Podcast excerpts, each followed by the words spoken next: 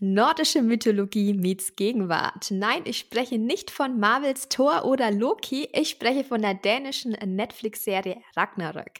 Die zweite Staffel ist vor einigen Wochen erschienen, Grund genug für mich und Evelyn die Fortsetzung Hallo. zu diskutieren. Hallo Evelyn, herzlich willkommen Hallo. zum Weltenwandler-Podcast. Heute auch äh, wieder mit Video und ganz äh, herzliches Willkommen natürlich auch an Evelyn.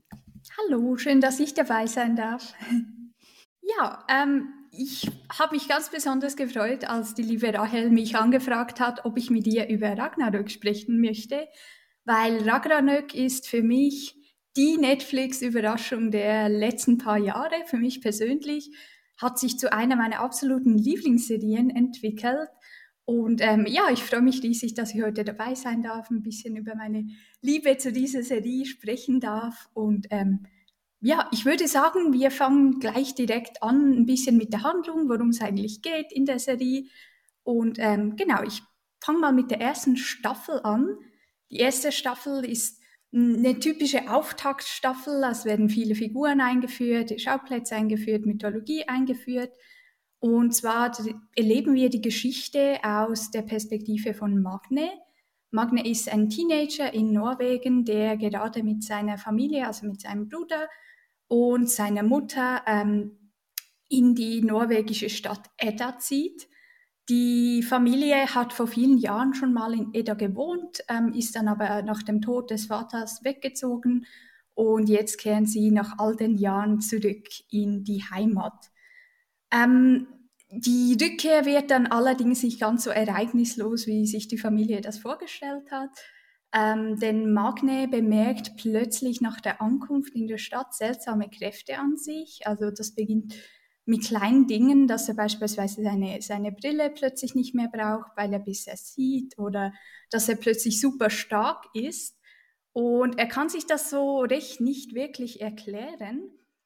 Und er hat auch wirklich keine Zeit dafür, denn er versucht eigentlich nur, sich in der Schule einzuleben, sich zurechtzufinden, er ist ein bisschen ein Außenseiter und seine einzige Freundin an der neuen Schule ist Isolde. Isolde selbst ist auch ein bisschen eine Außenseiterin an der Schule. Sie setzt sich sehr für Umweltthemen ein, ähm, macht YouTube-Videos über ähm, die, die, Umweltverschmutzung in der Stadt und ist allgemein ein bisschen eine Rebellin in dem Bereich.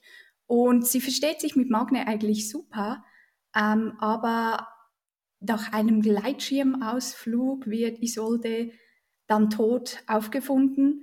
Und ähm, Magne glaubt im Gegensatz zum Rest der Stadt nicht daran, dass es ein Unfall war, sondern dass es Mord war. Und er beginnt dann eigentlich ein bisschen zu ermitteln, ähm, was Isolde genau zugestoßen ist oder warum Isolde genau ähm, sterben musste.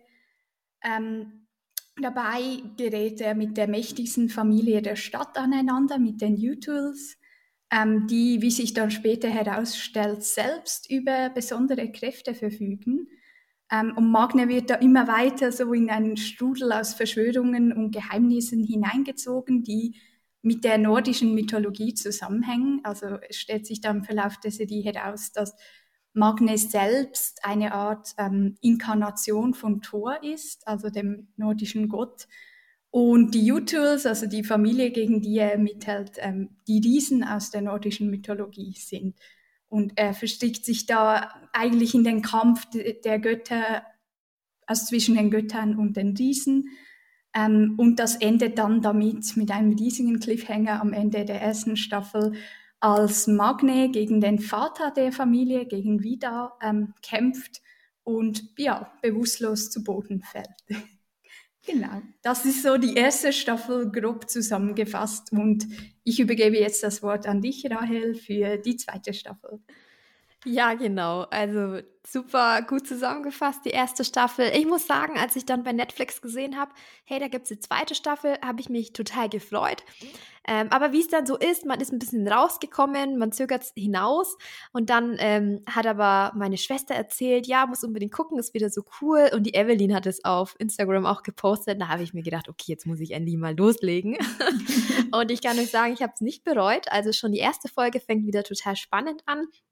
Ähm, Evelyn hat gerade gesagt, dass der dass die erste ähm, Staffel geendet hat mit einem Kampf, Magne gegen Vidar, und es stellt sich heraus, ähm, dass ähm, ja, beide überlebt haben und Vidar schwört Rache, also er will dann Magne umbringen. Und äh, Magne will sich auf diesen Kampf vorbereiten, zum Mo Neumond soll dieser ähm, Kampf dann geschehen und ähm, Magne ja, hat aber auch Unterstützung bekommen, Unterstützung in Form von so einer Frau, die ähm, ihm dann aber sagt, dass er Verbündete braucht. Alleine schafft es nicht gegen die Riesen und er braucht eben andere, die ihm helfen und er braucht seinen Hammer, nämlich Mjölnir. Und ja, so mit der Zeit im Laufe der Staffel wächst so sein Team.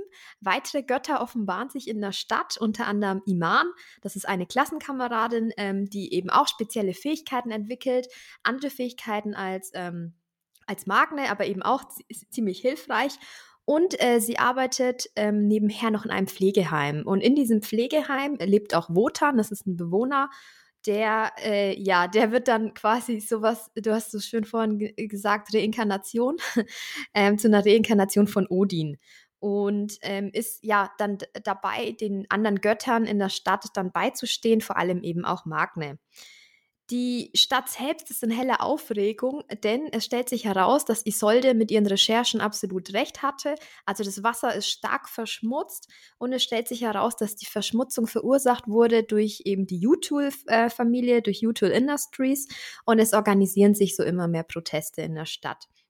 Ähm, ja, und es eskaliert sogar so weit, dass ähm, Vidas Sohn und ähm, Rand, also Ran ist quasi die Frau von Vidar, das ist auch gleichzeitig die Schuldirektorin ähm, von der Schule, in der die ganzen Schüler dann sind.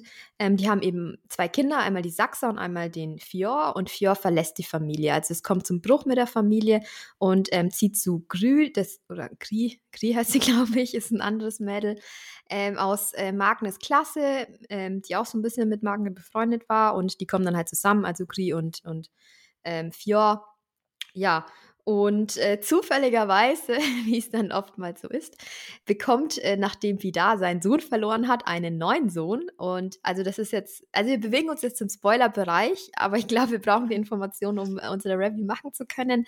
Nämlich, ähm, es stellt sich heraus, dass Lauritz, Lauritz ist nämlich der Bruder von Magne, gar nicht ähm, der ja, leibliche Sohn von seinem Vater ist, nämlich seine Mutter hat noch ein, ähm, ja, hat ihn gezeugt mit Vidar, also mit dem Chef von Utul Industries, mit der Chef der Riesenfamilie. Und da ist es jetzt natürlich logisch, dass es zu Konfliktpotenzial kommt, denn ähm, einer, äh, zwischen den Brüdern, weil einerseits ist ja Lauritz der Bruder von äh, Magne und Magne wiederum ist der Feind von Vidar, aber gleichzeitig ähm, sucht er natürlich die Nähe zu Vidar, weil das ist ja sein leiblicher Vater. Und für Vidar kommt es natürlich auch perfekt, weil sein Sohn hat ihn verlassen, jetzt hat er einen neuen Sohn. Und das Beste ist, dass eben dieser neue Sohn der Bruder von Magne ist und er quasi durch oder an Magne durch seinen Bruder kommen kann.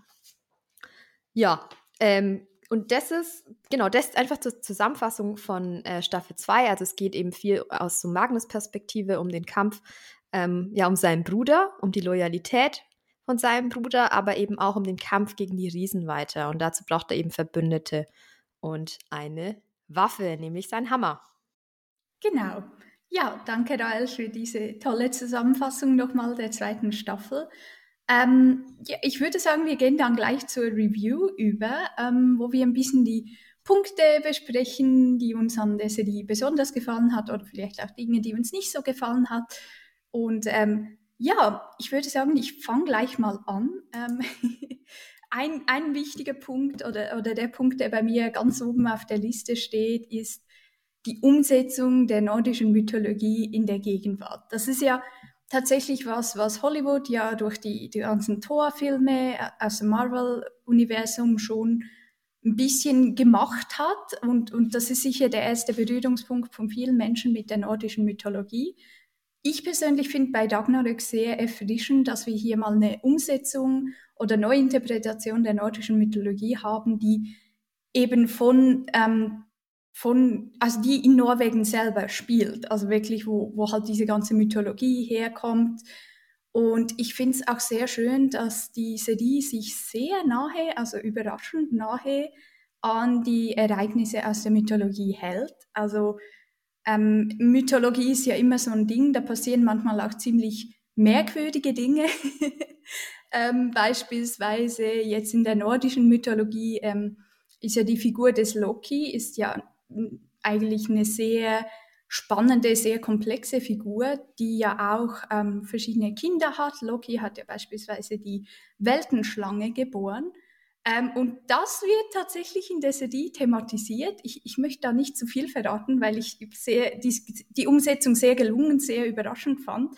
Aber ähm, ja, genau Dinge, die man eigentlich ähm, normalerweise in mythologischen Interpretationen rauslässt, die werden hier ähm, sehr schön in die Gegenwart transportiert und zwar so, dass es immer noch glaubwürdig wirkt. Also es ist ja nicht ähm, übertrieben oder zu seltsam oder zu abstrakt, sondern es ist wirklich sehr, sehr schön in unsere Zeit transportiert. Man kann sich das sehr schön vorstellen und ähm, das ist für mich persönlich ein Punkt, den ich sehr, sehr liebe an der Serie. Also diese, dieser nahtlose Übergang von Mythologie und Gegenwart, das finde ich sehr schön umgesetzt.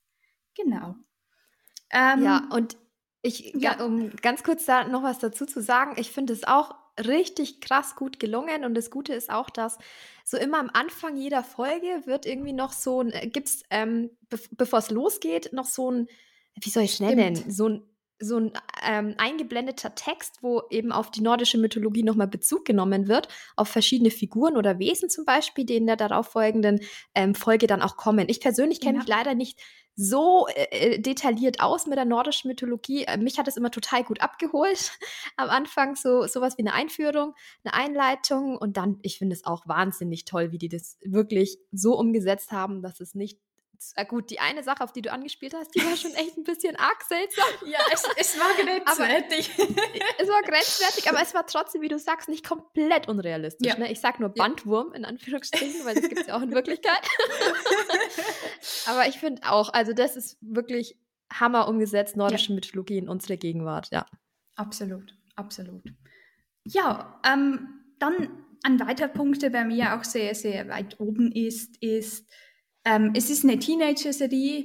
Es beginnt auch als klassische Teenager-Serie. Irgendwie Außenseiter zieht in eine neue Stadt und äh, entdeckt magische Kräfte an sich. So, der, der Grundplot ist sehr basic, also das, haben, das hat man wirklich schon sehr oft gesehen. Ähm, aber sehr schön an der Serie finde ich halt, dass es eine Teenager-Serie ist, die ohne Love Story im Mittelpunkt auskommt. Also es gibt eine, eine Love Story, als, als Nebenhandlung eben zwischen Gri und Fjord, also dem, dem Sohn der Jutel-Familie. Ähm, aber ansonsten kommt die Serie eigentlich sehr schön ohne Love Story aus und hat es auch nicht wirklich nötig in meinen Augen, weil äh, gerade Magne hat natürlich mit de, der ganzen Erkenntnis, dass er die, die Reinkarnation von Thor ist und so, hat er sowieso schon viel zu viel ähm, um die Ohren, als dass er sich da noch um andere Dinge kümmern könnte. Ähm, ich fand es halt auch sehr schön, dass man den Teenagern wirklich abgekauft hat, dass es Teenager sind. Also es ist ja allgemein ein bisschen ein Phänomen in Teenager-Serien, dass die dann irgendwie von 30-jährigen erwachsenen Schauspielern gespielt werden. Und das stört mich persönlich immer ein bisschen. Und in der Serie ähm, habe ich tatsächlich oder hatte ich tatsächlich beim, beim Anschauen das Gefühl, das könnten halt wirklich echte Teenager in Norwegen sein, so jetzt vom, vom Aussehen her, vom Alter her und halt auch vom, von ihrem Verhalten. Also sie machen manchmal blöde Entscheidungen, sie sind manchmal überemotional, ähm, sie, sie machen halt nicht immer alles richtig, aber sie versuchen das Beste zu machen und äh, das fand ich sehr ähm, erfrischend, das mal zu sehen. Genau. Was schätzt du, wie alt ist der Schauspieler von Lauritz? Ähm, das habe ich tatsächlich, oder meine Mitbewohnerin hat das tatsächlich nachgeschaut. Ich glaube, der wurde jetzt 20 oder 21, kann das sein? Also ich glaube, er ist noch sehr jung. Okay, dann entweder haben wir jetzt falsch geguckt. Ich habe nämlich gelesen, dass er 27 ist, was mich total okay. schockiert hat. ja, vielleicht aber, verwechseln ähm, wir da etwas. Das kann auch sein. Vielleicht das kann auch sein, aber Magne. Das kann sein. Das kann sein, ja, ja. Aber ja. ich, aber ich äh, gebe dir auf jeden Fall recht. Ähm, abgesehen, ich glaube, Lauditz ist auch eine große Ausnahme. Der hat aber auch ein sehr spezielles Gesicht, finde ich. Der ja. kann, glaube ich, ja. alles Mögliche spielen. kann jede Altersspanne, glaube ich, abdecken. Auf jeden ähm, Fall. Ja, aber ich finde es auch interessant. Ich bin auch, also ich schaue ja sonst ähm, sehr viele Action-Animes. äh, bei dem Liebe eigentlich fast überhaupt keine Rolle spielt teilweise. Mhm. Also ähm, äh, romantische Liebe. Und deswegen muss ich generell sagen, vermisse ich eigentlich sowas nie und ich fand es aber auch gut. Ich meine, das war das Thema Liebe nicht komplett ausgeblendet. Es ist oft ja. auch einfach ein Bestandteil dieser Altersgruppe, aber es hat nicht, es war nicht zu dominant. Und genau. das fand ich eigentlich auch sehr, sehr angenehm, weil man sich eben auf die Handlung konzentrieren konnte. Ja, was denkst du, was hat ein Magnet zu Isolde empfunden? Das ist eine schwierige Frage. ja, finde ich auch. Also, ist mir spontan gerade gekommen. Ja, ähm, ich glaube tatsächlich, also von Isoldes Seite ist es klar. Also ich glaube nicht, dass Isolde romantische Gefühle für Magne hatte, weil es wird in der Serie ja auch angedeutet, dass sie Gefühle hatte für Saxa, also die, die Tochter der Jutul-Familie, dass sie irgendwo im queeren Spektrum verortet ist. Ähm, und von Magnus Seite glaube ich tatsächlich auch, dass es mehr auf einer platonischen Ebene war. Ähm, ja, aber es ist schwierig zu sagen. Man, die, die Freundschaft der beiden entwickelt sich halt relativ schnell in der ersten Folge. Halt, ja, es geht halt nicht anders aufgrund der Handlung, aber ähm, ich, ich glaube tatsächlich, die beiden oder hätten besser funktioniert als Freunde als als Paar. Mhm. Ja, aber schwierige Frage. Was denkst du denn oder oh, was war dann dein Eindruck? Ich glaube, also ich, ich, war mir auch unsicher, aber ich, nach dem, was du jetzt erläutert hast, würde ich dir, denke ich, zustimmen. Ja, gute Frage. aber, aber das fand ich halt allgemein auch schön in, in der Serie, dass wir ähm, verschiedene Arten von Freundschaften auch sehen. Beispielsweise ähm, in der ersten Staffel ähm, ist, spielt ja auch die Freundschaft zwischen Magne und Gri eine Rolle also Magne verliebt sich ja in Gri, aber Gri ist ja in, in Fjord verliebt. Und dann gibt es ja gibt's eine Szene, wo Magne halt gesteht, dass er, dass er in sie verliebt ist. Und sie ihm halt sagt, ich empfinde das nicht für dich, ähm, meine Gefühle sind, sind anders oder ich habe Gefühle für Fjord. Und das ist dann voll okay. Also die beiden, die bleiben mhm. dann irgendwie befreundet oder, oder zumindest die Verbindung, die sie hatten, ähm, die bleibt da irgendwie bestehen und, und es wird dann auch nicht weiter thematisiert. Also für Magne ist es einfach so, es geht dann fast ein bisschen zu schnell. Also es ist dann so, okay, ist jetzt halt so. The show must go on. Also es, war da, es wird dann ein bisschen schnell abgehandelt, aber ich fand das eigentlich schön, dass das nicht ähm, ja, zu groß da aufgeblasen wurde tatsächlich. Genau. Ähm, ja, der nächste Punkt, das geht ein bisschen in die Richtung. Ähm, ich habe mir aufgeschrieben, dass ich die Charaktere sehr vielschichtig fand.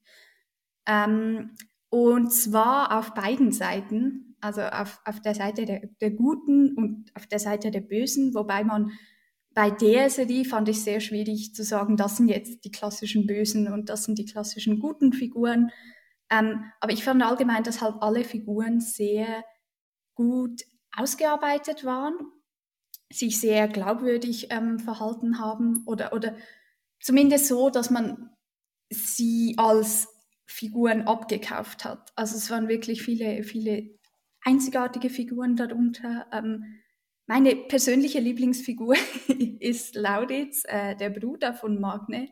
Einfach weil ich finde, sein, sein Charakter ist sehr ähm, komplex. Er hat sehr ähm, komplexe Gefühle. Das sieht man dann vor allem in der zweiten Staffel, als klar wird, dass eben sein Vater nicht sein leiblicher Vater ist, sondern er halt ein, der Sohn von Vida ist. Und ähm, das, das fand ich auch sehr schön. Und da, das hat wirklich auch Zeit genommen wurde, um, um diese Charaktere zu entwickeln. Also beispielsweise Magne durchläuft ähm, in der ersten Staffel eine, eine, schöne Entwicklung und in der zweiten auch wieder, weil ähm, sträubt sich am Anfang ein bisschen gegen dieses Heldentum oder gegen dieses Heldsein und ähm, ja, er, er, schickt sich da irgendwie rein, er entwickelt sich dann und ähm, in der zweiten Staffel muss er dann plötzlich die, die, die Aufgabe eines Anführers übernehmen und, und ähm, ja, muss sich da wieder weiterentwickeln und das fand ich wirklich sehr schön. Also die Charaktere sind für mich ähm,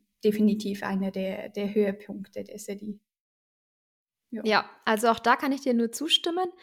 Ähm, das Einzige, was ich, ich will nicht sagen störend fand, aber zumindest schwierig, war den einen Punkt, den du erwähnt hast, nämlich ähm, wir haben ja auf der einen Seite die Götter, auf der anderen Seite die Riesen. Und wie du schon mhm. gesagt hast, so richtig trotzdem gut böse schwierig zu sagen. Ich meine, grundsätzlich könnte man sagen, die Götter wären die Guten und die Riesen die Bösen. Ähm, zumindest die Jutul-Familie durch die ganzen Umweltkatastrophen, die sie mit verursachen, ähm, mit dem Ziel eigentlich ja auch der, der Welt zu schaden, wären so die klassischen Bösen. Ähm, ja, aber ich muss sagen, dass teilweise, glaube ich, sogar die Riesen mir sympathischer waren, einfach von den äh, Figuren. ähm, aber da komme ich später noch äh, zu meiner Lieblingsfigur. Ähm, aber auch, mh, hm, ich, fand, ich fand die Götter tatsächlich ein bisschen schwierig, abgesehen von Magne. Ähm, Magne hat da nämlich auch einen Konflikt, als er merkt, mit welchen ähm, ja, Machenschaften auch die Götter arbeiten, dass sie so ein bisschen leben nach der Devise oder kämpfen nach der Devise, der Zweck heiligt die Mittel. Das heißt, ähm, äh, Teile der Götter ähm, ja, nutzen auch einfach so ihre Fähigkeiten aus, um sich selber irgendwie Vorteile zu verschaffen. Das sieht man bei Iman zum Beispiel. Oder ähm, Odin sagt, oder Wotan, äh, aka Odin sagt, dass er eben auch töten muss. Und ja, Magnet ist aber eigentlich so ein guter Charakter und er sträubt sich total dagegen und will eigentlich auch nicht töten. Und ich fand, das, das hat ihn super sympathisch gemacht ja. ähm, und gleichzeitig die Götter ein bisschen unsympathischer. Aber letztendlich hat er sich dann doch irgendwie äh, bekehren müssen, in Anführungsstrichen. Äh, das sieht man am Ende, finde ich, eine ganz, ganz traurige Wendung, auf die ich gar nicht eingehen will, aber die mit eben ähm, Lauritz, seinem Bruder, zusammenhängt, was, was mich echt, ja, was ich sehr schade fand. Was auf der einen Seite natürlich schon sehr realistisch ist, weil ich glaube, wir Menschen sind auch so. Wir sind nicht 100% gut. Ähm, wir arbeiten oder leben oft irgendwie nach der Devise, der Zweck heiligt die Mittel, tun auch mal dumme Sachen. Deswegen ist es einerseits schon ähm, authentisch, äh, gleichzeitig aber auch ein bisschen schade, weil Magne eigentlich so ein guter Charakter ist. Ja, also ich, ich muss dir absolut recht geben. Ich, ich fand tatsächlich auch, dass die Götter zum Teil gerade dann in der zweiten Staffel zum Teil sehr ähm, unsympathisch gehandelt haben. Aber ich fand das toll, weil ähm, tatsächlich in der Mythologie ist ja auch nicht immer so einfach. Also ja. die, die, sind ja. tatsächlich, ähm, bewegen sich da moralisch in der Grauzone und ähm, gerade dass Magne dann eben versucht, einer der Guten zu bleiben, das fand ich auch schön, weil ähm, gerade Thor, die Figur Thor, in der Mythologie ja auch als rechtschaffen ähm, beschrieben wird. Und das kommt in Magne natürlich total hervor eigentlich. Und dass er dann doch eben durch verschiedene Umstände dazu gezwungen wird, etwas zu tun, das er eigentlich nicht möchte, das fand ich einen sehr schönen Konflikt. Also dass halt auch er sich diesem ich sage jetzt mal, diesem Einfluss der Götter halt nicht entziehen kann oder, oder halt diesem Einfluss des, des Kampfs zwischen, zwischen den Göttern und den Riesen, ähm, das fand ich wirklich sehr spannend. Und halt, dass man auch nicht immer genau persönlich weiß, auf welcher Seite man jetzt ist. Mhm. Also ich habe mich selbst auch dabei erwischt, dass ich dann plötzlich dachte, ah, ja, die, die Saxa oder eine der Riesen, die ist total toll oder die ist mir sympathisch, obwohl sie eigentlich die Bösen sein sollten. Also ich, ich persönlich ja. mag das, wenn das nicht immer so klar ist. Das fand ich, ich sehr schön so. umgesetzt. ja.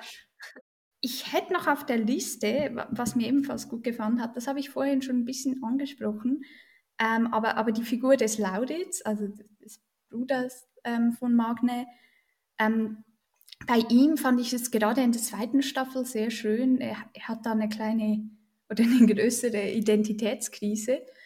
Ähm, und unter anderem ähm, beginnt er alles zu hinterfragen, also sein Leben, seine Familie, wem er sich zugehörig fühlt, aber tatsächlich auch seine Geschlechtsidentität, seine Sexualität und so. Und das fand ich super schön umgesetzt. Also die, die Serie hat bis zu dem Zeitpunkt in, im, im Bereich queere Figuren noch nicht so viel Repräsentation, also halt mit Isolde, aber, aber ähm, die stirbt in der ersten Folge, von daher ähm, setze ich das jetzt mal in Klammern. Ähm, aber, aber mit Lauditz fand ich sehr schön, dass halt, dass wir da nicht nur eine Figur haben, die ähm, eben ihre Sexualität hinterfragt, also Lauditz fühlt sich zu ähm, Männern hingezogen, ähm, sondern dass er halt wirklich auch seine Geschlechtsidentität hinterfragt. Also das fängt bereits in der ersten Staffel an, dass er da ähm, Crossdressing macht am Ende der Staffel.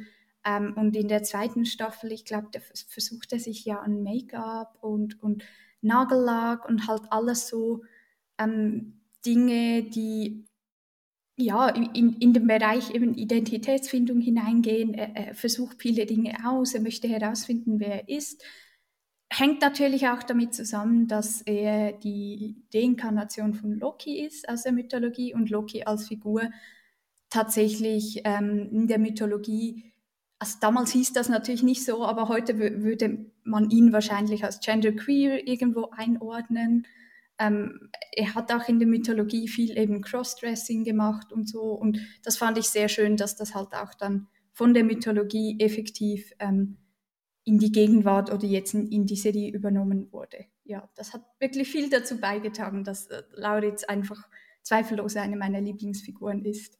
Ja, also ich finde auch, dass der Schauspieler eine grandiose Leistung hingelegt hat. Ja. Ähm, der hat es auch so gut dargestellt und auch da wirklich von der Mythologie in unsere Gegenwart total gut umgesetzt. Also Lauritz ist echt wirklich eine, eine klasse Figur und auch ja. so die Beziehung zu seinem Bruder finde ich ähm, sehr, sehr spannend, ja. Oh, ja. Und da ging es ja auch viel in der zweiten Staffel eben genau. um die genau. beiden und ja, kann ja nur zustimmen. Also Lauritz wirklich ein Höhepunkt, ein, ein ganz toller Charakter. Ja, absolut. Ja, ähm, und dann habe ich noch einen Punkt auf der Liste.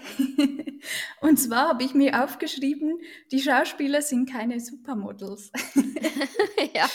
Ähm, ja, das muss ich vielleicht noch ein bisschen ausführen, ähm, aber ich glaube, halt so diese typischen Teenager-Serien, die kommen ja oft aus der USA und dann, wie ich vorhin schon gesagt habe, die werden dann oft von erwachsenen Personen ähm, gespielt und halt so erwachsene Personen, die halt wirklich so dem klassischen Schönheitsideal der Gegenwart entsprechen, also wirklich so schöne Menschen. Ähm, und in Ragnarök fand ich es schön, es gab zwar wirklich auch sehr attraktive Schauspieler, aber ich finde, das hatte auch immer einen Sinn. Also gerade die Riesen, die sind eigentlich alle ähm, attraktiv, aber das macht auch Sinn aus ihrer Sicht, weil sie sind ja Gestaltwandler und sie möchten ja ähm, bei den Menschen auch irgendwie ankommen oder, oder vertrauenswürdig erscheinen. Und da macht es ja durchaus Sinn, dass sie dann eine, eine ähm, Gestalt annehmen, die halt ähm, auf die Menschen attraktiv wirkt. Aber gerade so Figuren wie, wie Magne oder Lauditz, würde ich sagen, die entsprechen halt nicht dem idealen Schön Heizbild momentan. Also beispielsweise gab es in der zweiten Staffel, ich glaube es war die zweite Staffel, gab es eine Szene, wo Magne sich halt vor dem Spiegel anschaut, weil er halt durch seine übernatürlichen Kräfte plötzlich ähm, Muskeln bekommen hat. Und dann sieht man halt, er hat immer noch ein Bäuchchen, er, er hat ähm, Haare auf der Brust und so. Und ich fand das so erfrischend und so schön real, dass man halt wirklich so ein, ein Schauspieler sah, der halt aussieht wie ein normaler Mensch. Also weißt du, was ich meine? Es ist halt wirklich so, so das war ein sehr schöner Moment für mich. Und das macht die Serie irgendwie ein bisschen glaubwürdiger und, und man kann sich dann irgendwie noch besser vorstellen, dass tatsächlich in der norwegischen Kleinstadt so sowas passieren könnte. Also ich, ich fand das sehr schön und sehr erfrischend. Ja, also es ist tatsächlich so, äh, wie du beschreibst. Und jetzt äh, ist es wahrscheinlich ein bisschen peinlich. Ich, ich spreche jetzt mal, ich vertrete ja oft so ein bisschen die Stimme des Pöbels, sag ich mal. und tatsächlich muss ich sagen, dass mich das unbewusst am Anfang schon ein bisschen gestört hat. Ich bin es auch gewohnt, ähm, eher sehr attraktive ähm, Gestalten oder Schauspieler dann immer in Serien zu sehen. Mhm. Und tatsächlich, ähm, es gibt immer mehr den Trend, ich meine auch in vielen Netflix-Serien, dass die da eben nicht die perfekte Figur haben zum Beispiel, mhm. ja, oder auch nicht so schön sind. Aber ich fand es bei Magne schon halt echt krass. Also ja. ich fand den, also was sein Aussehen angeht, also ja, super normal, aber oder naja, vielleicht ein bisschen unterdurchschnittlich, das klingt jetzt so ein bisschen mies. Ähm, aber ich, ich ja, mag halt äh, tatsächlich äh, gut aussehende äh, männliche Charaktere beispielsweise. Ist ja auch legitim. Äh, ja. ja, deswegen, also ich, ich bin ja ganz groß, also meine kleine Schwester, die findet den Fjord ganz toll. Ja. ja. Und ich fand den Vidar immer ganz toll, also die Riesen, die auch, wie du sagst, sehr attraktiv sind. Mhm. Das ist ganz witzig, mhm. meine Schwester ist total jung und meinte, ja, da merkt man bei uns den Altersunterschied. Ich finde den Alten gut aussehen und sie den Jungen. Aber ähm, ja, und also das muss ich sagen, also ich, ich denke, das ist Gewohnheitssache einfach. Wenn ja. man dann noch mehr konfrontiert wird mit ganz normalen Menschen, dann wird man sich daran jetzt auch nicht stoßen, wie ich das vielleicht getan habe mit Magne, dem Charakter, der ähm, ja eher nicht so gut aussieht, der halt ein bisschen zu normal in Anführungsstrichen ist. Ähm, was ich aber toll fand, ist, dass er zum Beispiel ja kurzsichtig eigentlich ist. Ne? Das, ja. Die Kurzsichtigkeit geht ja erst weg, nachdem er seine Kräfte bekommen hat. Ich selber bin auch kurzsichtig, also ich finde es auch mal, ja, das finde ich mal erfrischend, auch Charaktere zu sehen, ja, die, äh, die auch mal gehandicapt sind. ähm, ja. ja, aber finde ich super interessant. Also ich, ich denke, du bist da ein bisschen äh, reifer, sage ich mal, in der Hinsicht, dass du das viel besser zu würdigen weißt als ich, äh, die sich erst nochmal an sowas gewöhnen muss. Weil ich sage immer so ein bisschen, ja, wenn ich die reale Welt sehen will, ja, da schaue ich halt aus dem Fenster oder schaue ich ja. durch die Stadt, ja, da gibt es genug normale Menschen. Ich bin ja schon immer, hatten wir auch in der Bodyshaming-Folge tatsächlich diskutiert, mhm. so ein bisschen in, in eine Traumwelt will ich mich ja schon flüchten, wenn ich lese oder wenn ich Serien schaue. Aber letztendlich ja. hat es ja auch ähm, negativen Einfluss die ganze Zeit, wenn man so perfekte Bilder sieht auf einen genau. selbst. Genau. Und in der Hinsicht ist das eigentlich wirklich eine, eine tolle Sache, ja. Oder zum Beispiel Iman ist ja auch, ja, ist halt auch nicht die schlankste oder, oder, oder genau. Gier, ja, die, die, die haben alle irgendwas auf den Rippen, was mhm. absolut normal ist und eigentlich, glaube ich, auch gut ist. Ja. Ich, ich glaube es nicht ja. nur, aber also ich, ich sage das, dass es an sich gut ist, man muss sich halt daran gewöhnen. Ja, ja. also ich, ich fand es halt vor allem für, für eine Teenager-Serie fand ich sehr erfrischend.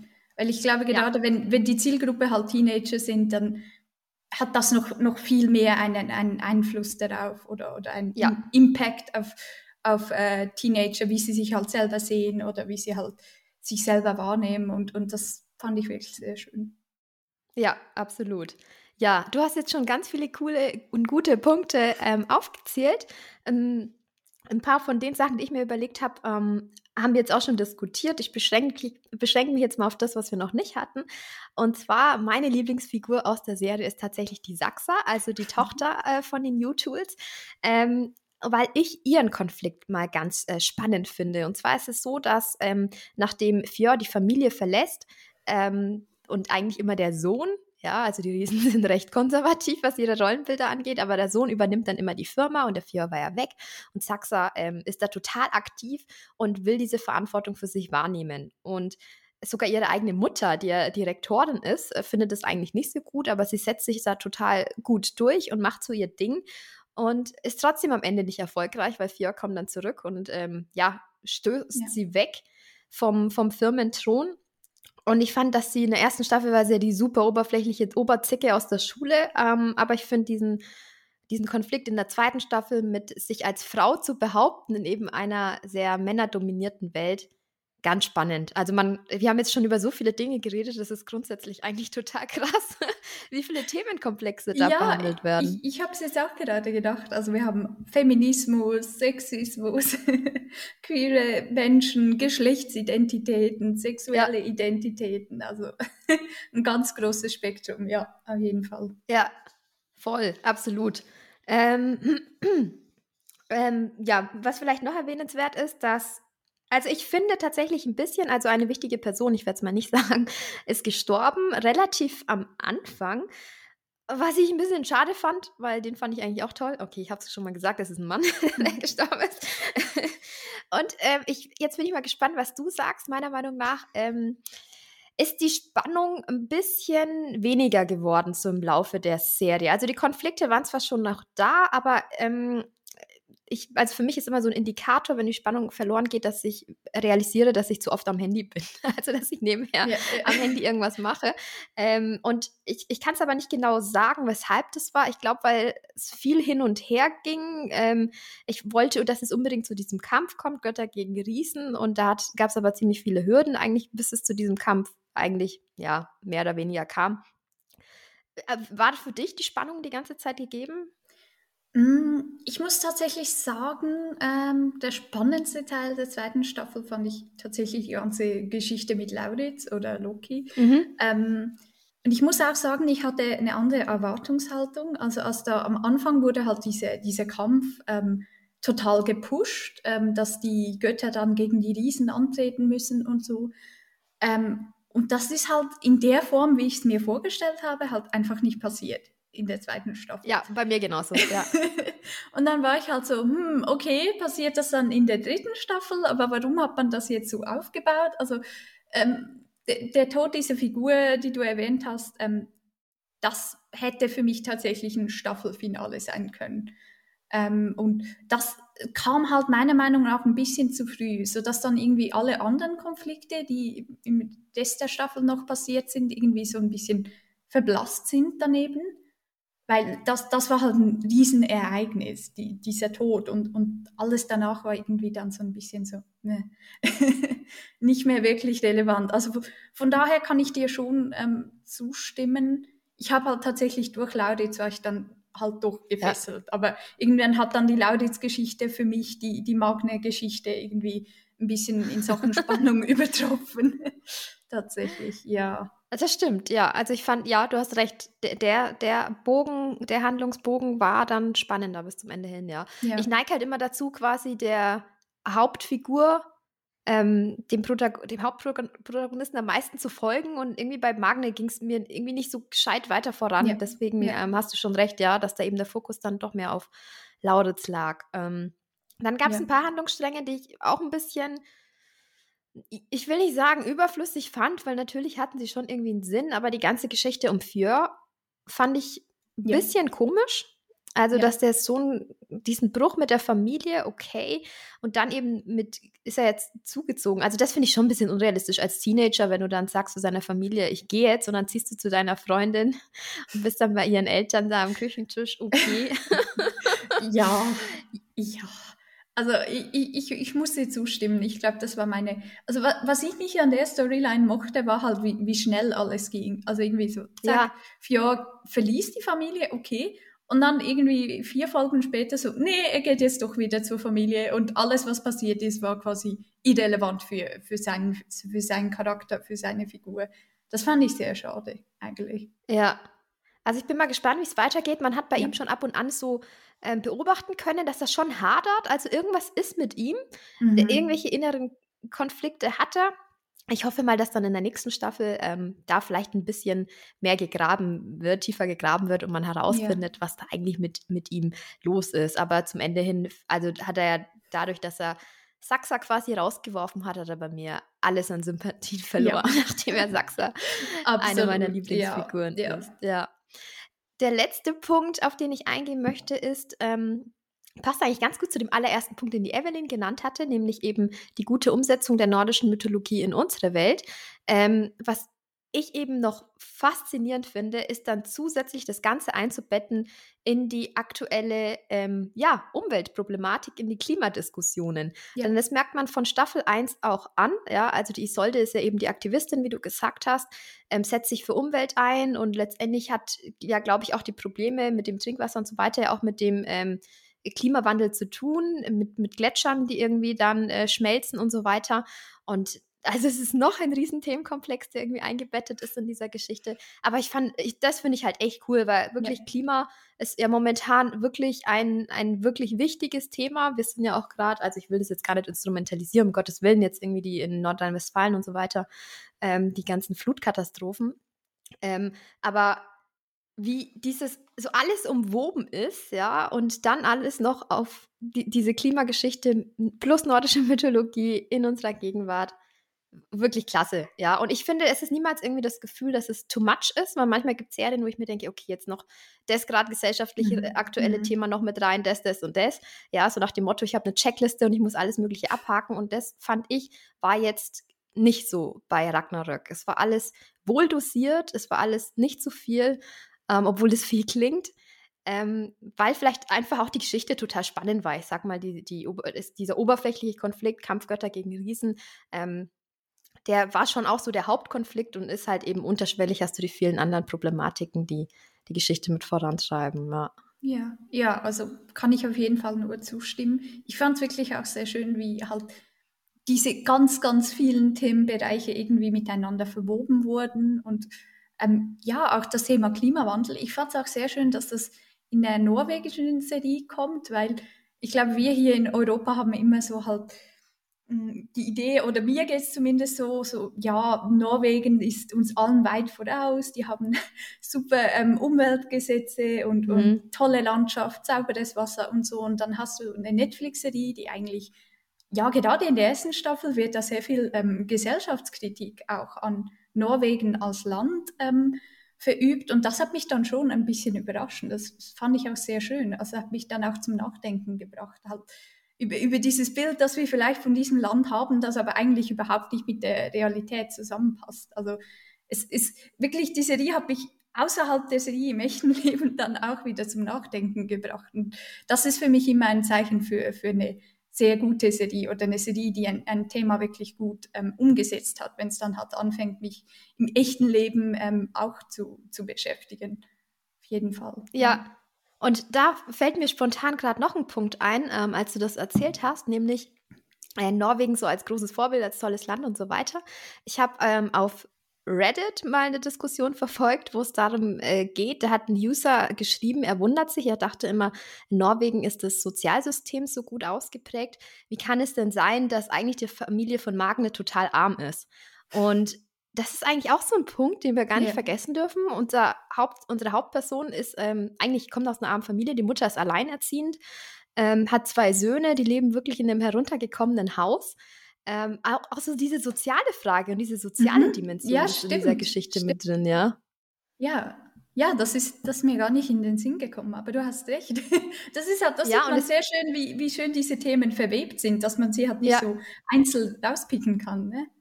Ja, und man, du merkst es aber auch nur quasi so an, an wenigen so Anzeichen, mhm. zum Beispiel, wenn es darum geht, dass ähm, Lauditz hat immer total Hunger und will so viel essen und dann hat die Mutter ihren Job verloren und dann können die halt kein Fleisch essen, was ihn halt massiv stört, ja. Also das ist eigentlich ganz cool, weil es eben nicht immer mit dem Hammer ist, sondern ganz, ganz äh, subtil ja. eingewoben. ja, es, es, war realistisch um, umgesetzt, finde ich. Und hat auch so, wie, wie die Mutter eben die Mutter von Magne und Lauditz diesen Konflikt hat, von wegen, sie will einerseits halt sich um ihre Teenager-Söhne kümmern, andererseits muss sie halt auch ähm, Abstriche machen, weil es halt finanziell einfach nicht reicht. Und, und da irgendwie allen gerecht zu werden, das geht halt nicht. Und das wird in der Serie dann auch wieder angesprochen. Also Lauditz ist dann ähm, ja oft genervt, dass sie halt kein Geld haben oder eben, dass er kein Fleisch essen darf oder nicht so viel essen darf, wie er gerne möchte und so. Und das fand ich wirklich sehr schön. Also das hat auch Nebenfiguren, wie eben die Mutter von Magne, da so ihre eigenen Konflikte hatten. Ja, das war sehr schön ja, umgesetzt. Ja, und dann für Lauditz natürlich, ja, stellt sich heraus, okay, mein Vater ist stinkreich, ist der reichste Mann der Stadt, ja. Ja. ja. Also klar, dass es dann doch noch mal eine zusätzliche Anziehung hat, dann genau, der Sohn genau. von Vidar zu sein, ein Sohn eines Riesen. Das ist ja auch noch, also ich, ihr merkt schon, Evelyn und ich, wir könnten Stunden noch diskutieren über Ragnarök, aber da, wir machen ja. jetzt mal Schluss, weil sonst haben wir gar nicht auf. Aber ihr merkt schon, Evelyn und ich sind total begeistert, ja. sowohl ja. von Staffel 1 als auch Staffel 2 und können euch die Serie wirklich ans Herz legen. Ein paar kleine Schwächen habe ich persönlich identifiziert, aber wie wir in unserer Diskussion gemerkt haben, viel ist einfach Geschmackssache. Ja. Und äh, macht euch auf jeden Fall euer eigenes Bild. Zum Schluss möchte ich mich ganz herzlich bedanken bei allen Zuhörerinnen und Zuhörern. Ich danke dir, Evelyn, dass du mit dabei warst. Vielleicht magst du zum Schluss einfach nochmal uns darauf aufmerksam machen, wo denn Leute, ich meine, du bist ja Autorin, ne? Äh, die, genau. die den genau. Podcast ähm, kennen, wissen das, die dich kennen, wissen es auch, aber für alle anderen, vielleicht magst du einfach nochmal sagen, wo man dich auf den verschiedenen Inst äh, ja, Kanälen im Internet finden kann. Ja, also ich bin aktuell am aktivsten eigentlich auf Instagram. Da findet man mich unter Evelyn-Aschwanden, also Evelyn mit Y und E am Ende geschrieben. Ähm, da halte ich euch eigentlich immer auf dem Laufenden über aktuelle Projekte und was ich sonst auch so mache. Ähm, genau, und ansonsten bin ich auch auf Patreon ähm, vertreten. Also falls ihr da mal vorbeischauen wollt, einfach auch unter meinem Namen Evelyn Aschwanden mit Unterstrich. Genau. Ganz lieben Dank, Evelyn. Ähm, ich hoffe, dass ihr auch die nächste Woche wieder mal dabei seid. Unseren Podcast findet ihr ganz normal überall da, wo es Podcasts gibt, bei Apple zum Beispiel, bei Spotify und so weiter. Wir freuen uns über eine Bewertung, über einen äh, Kommentar und gerne könnt ihr auch uns oder beziehungsweise mir auf Instagram folgen. Ihr findet mich unter eine.weltenwandlerin oder Rahel Abebe. Ich wünsche euch jetzt noch einen wunderbaren Tag und freue mich auf die nächste Folge. Bis dahin, ciao. Tschüss.